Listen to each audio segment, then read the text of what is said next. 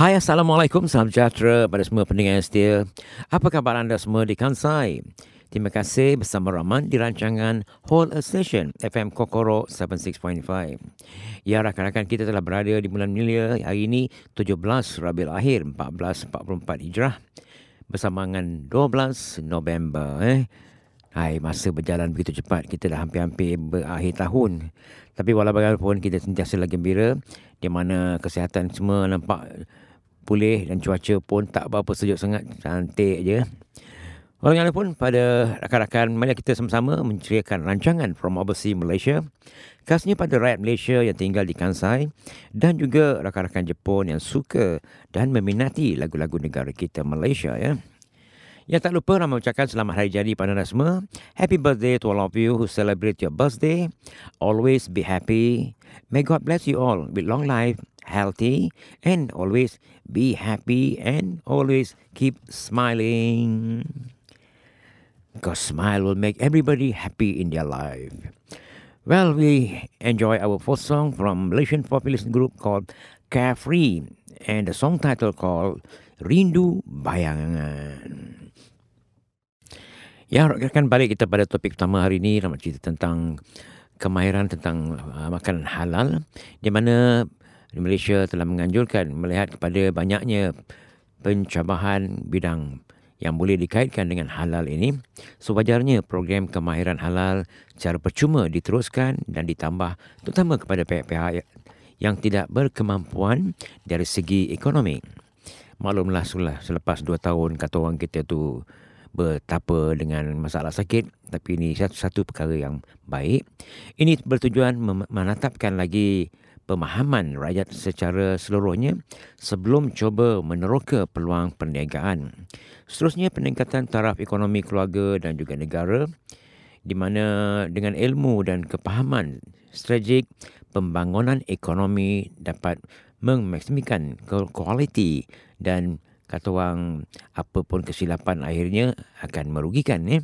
Jadi program tajaan penuh agensi kerajaan yang menguasai industri halal amat membantu orang awam yang ingin meningkatkan kualiti kehidupan mereka.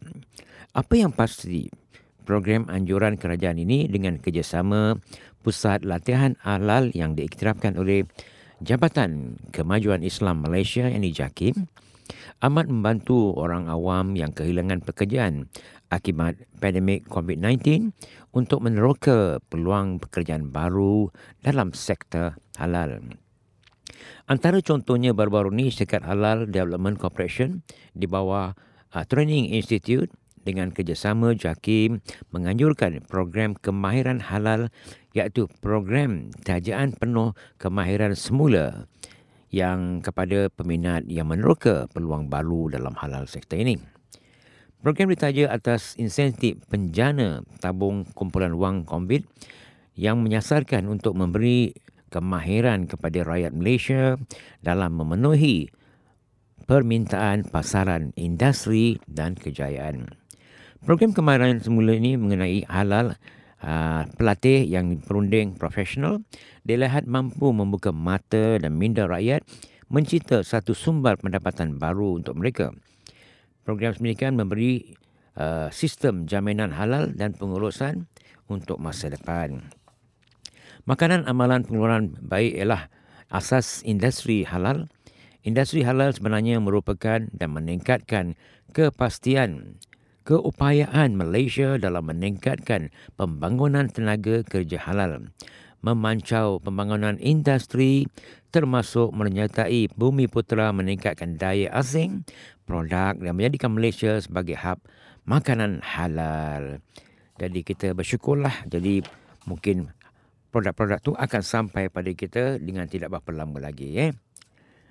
Alhamdulillah makan halal memang hot sekarang ni. Kita faham-faham je lah. Jadi kalau anda yang ada ingat nak berniaga ni boleh berusaha eh, untuk mendapat makanan. Apa kata kita dengar lagu terus daripada Sudirman dengan lagu Jauh di Sudut Hati. Ya, pendengar setia anda telah tiburkan daripada Nimbai Zura, Bawa Daku Pergi tadi. Eh. Diharap anda tertibur dengan lagu-lagu yang kita putarkan pada hari ini. Balik kita uh, topik seterusnya nak cerita tentang sports news tentang badminton di mana Datuk Misbon Sidik bersenda dengan pengurus tertinggi Persatuan Badminton Malaysia apabila merasa perlunya rompakan dibuat dalam setakat uh, kejuruteraan latihan skuad remaja sesuai prestasi hamba permainan kejohanan remaja dunia yang berbarunya di Spanyol. Beliau memikul tugas selaku pengarah pembangunan remaja mengakui salah satu faktor kegagalan kegagalan permainan remaja di kejohanan itu adalah disebabkan kelemahan dari segi kekuatan fizikal. Secara keseluruhannya, beliau berpuas hati dengan prestasi yang ditunjukkan pemain yang mengambil kira kami tidak mempunyai persiapan terbaik bagi menghadapi kejohanan kali ini katanya. Semua pemain beraksi kali pertama dalam kejohanan kali ini dan kami tidak mempunyai matlamat mengenai pencabaran kami dan negara kuasa besar badminton yang lain kerana sudah dua tahun kejohanan remaja dunia tidak diadakan berikutan dengan keadaan yang berlaku. Malah ini juga adalah tugas pertama kejohanan remaja dunia dan aspek taktikal dan teknikal pemain kita tidak jauh ketinggalan tetapi apa yang saya lihat kita masih lemah dari segi aspek kekuatan fizikal. Dan mengenai pasti apa yang perlu dilakukan untuk meningkatkan lagi prestasi ini, pemain dan salah satunya adalah rombakan dalam struktur kejurulatihan. Juga mungkin akan membawa masuk jurulatih baru. Buat kali pertama dalam sejarah kejohanan, tiada seorang pun pemain negara mara ke peningkatan suku akhir dan hanya berpuas hati menamatkan saingan di kedudukan kesambilan dalam acara berpasukan campuran.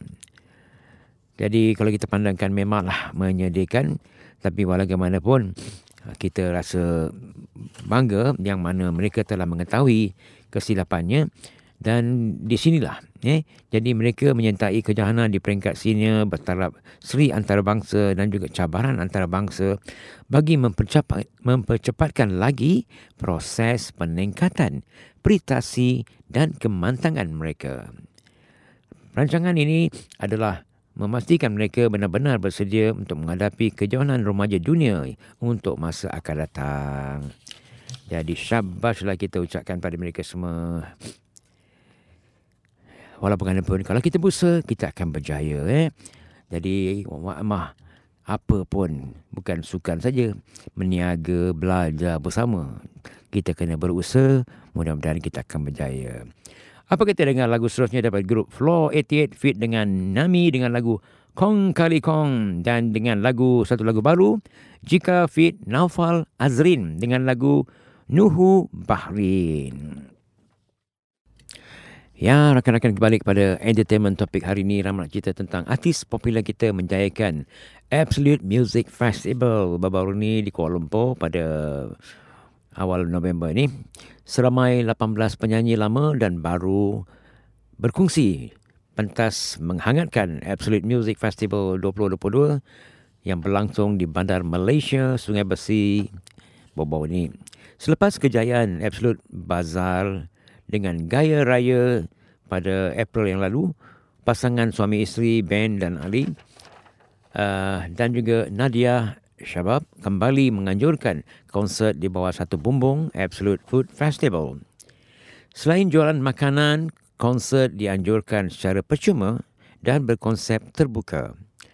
Dan juga pengarah Absolute Executive dan Event Management Seni Berhad berkata konsert ini juga bakal menampilkan dua kumpulan wanita baru The Gadis and dan The Sarah Sisters dalam rancangan ini. Dan juga pertema festival terbuka ia bertujuan bagi menyemarkan industri muzik yang seram sejak dua tahun yang berlalu belakangan ini. Eh. Antara kelainan yang bakal ditampilkan dengan menyatukan pelbagai acara dalam satu masa kami tidak hanya mengumpulkan pada festival muzik saja tetapi acara juga membawa lebih 110 peniaga kecil dan sederhana yang terdiri daripada peniaga-peniaga makanan, minuman, pakaian, kosmetik dan juga sebagainya. Jadi inilah tanda-tanda yang menyerikan dalam acara ini. Nadia berkata kembali menganjurkan Absolute Music Festival ini di bawah satu bumbung, yakni Absolute Food Festival antara penyanyi yang bersama membuat persembahan termasuklah kumpulan Search, Ellie Cap, Joe Tiozo, Andy Bandit, Akim, The Magistrate, Aman Ra, Floor 88, Faisal Tahir, Bankface, Elizabeth Tan, Dola, Janet, Ayada Jabat, Kugiran Masodo, Kit Santi, Project Band, Force Park Police dan juga rakan-rakan yang lain. Absolute Festival juga turut membabitkan 50 pelakon popular termasuk Eddie Arshad, Marin, Anne Jablin, uh, uh, Senrose, Emma Mambong, Hana dan juga ramai lagi. Absolute Music Festival 2022 turut mendapat sokongan daripada Tourism Malaysia, dan juga cuti-cuti Malaysia. Sabar sikit saya ucapkan pada grup yang yang mengelolakan festival ini. Jadi kita harap akan datang mereka dapat menganjurkan supaya semua rakyat Malaysia bergembira bersama. Ya rakan-rakan apa kata kita dengar lagu baru ini daripada uh, The Gadis dengan lagu Gelek Jambu dan daripada Sarah and Sisters Stars. Welcome back to our next topic. I'd like to share with you all uh, regarding Malaysian used car, where Saka Mobility Malaysia uh, has patented the Malaysian online used car sale ecosystem and call in My Tukar. My Tukar, Tukar in Malay mean change, eh? to elaborate a sustainable in Malaysia mobility network. By expanding the lifespan of cars through My Tukar, efficiently trade-in and reimbursement system, the DOE look to reduce factory emission impact on each car manufacturing. Under the strategic partnership, My2Car will facilitate the end-to-end trade-in process from the initial purchase and paperwork to the process and final point of sale. Meanwhile, uh, Saka will be selling 140 unit of segment B vehicle to My Tuka and turn buying 150 unit of My Tuka and the certificate of second-hand vehicle models such as Proton X70 and Honda Civic. Well, this is a steady growth project in Malaysia used car market over the next three years within the a known growth rate of 10% uh, potential in expanding flat calibration with a trusted automatic ecosystem like My2Car. My2Car expertise and stands on trust and safety and standard. They have given us the confidence to add pre-owner car to our flat. This is how we can offer sustained and affordable mobility option. Both companies are pushing for more secular lifestyle and ecosystem in Malaysia used car market. Rather than scrapping perfectly safe and unstable vehicle, this collaboration will be given an older pre-owner car a new lease of life. Well, that's a good.